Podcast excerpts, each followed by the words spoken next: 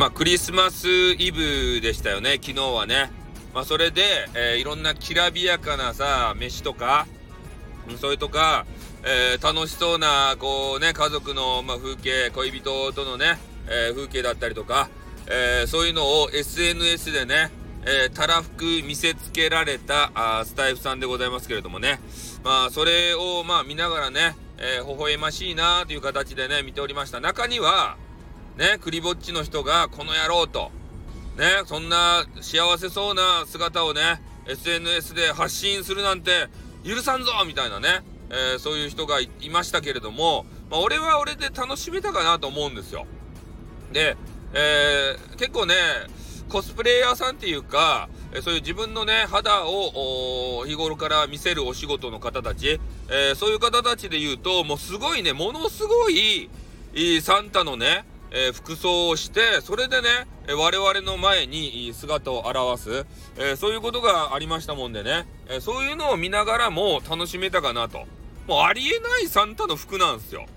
もうね、本場のサンタが見たら、えーってね、なんじゃこりゃってね、驚くような面積、もう布の面積がないんですよ。ほぼ。ね、大事なところは隠してるが、もうそこ以外はね、布がないんですよ。ね、本当にあの姿でね、もうサンタセレって言われたら投資するぐらいのそんなレベルなんですね。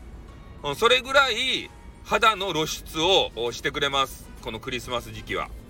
なので、えー、我々メンズにとってはね、えー、めちゃめちゃいい、えー、季節のイベントなんじゃないかなと。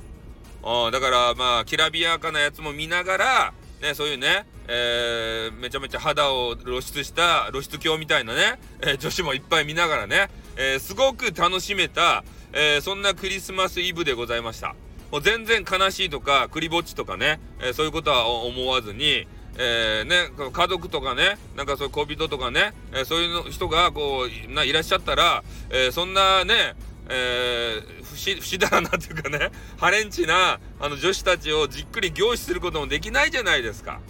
これクリぼっちの特権ですよ、本当に。ね、よかったですよ、みんなクリぼっちで。多分ね、三角詞も、ね、ガリガリとそういう女子を見てね、なんかよからぬことをしてるはずなんですよ。俺の予想なんですけれどもね。うん。それがぼっちの特権やけん。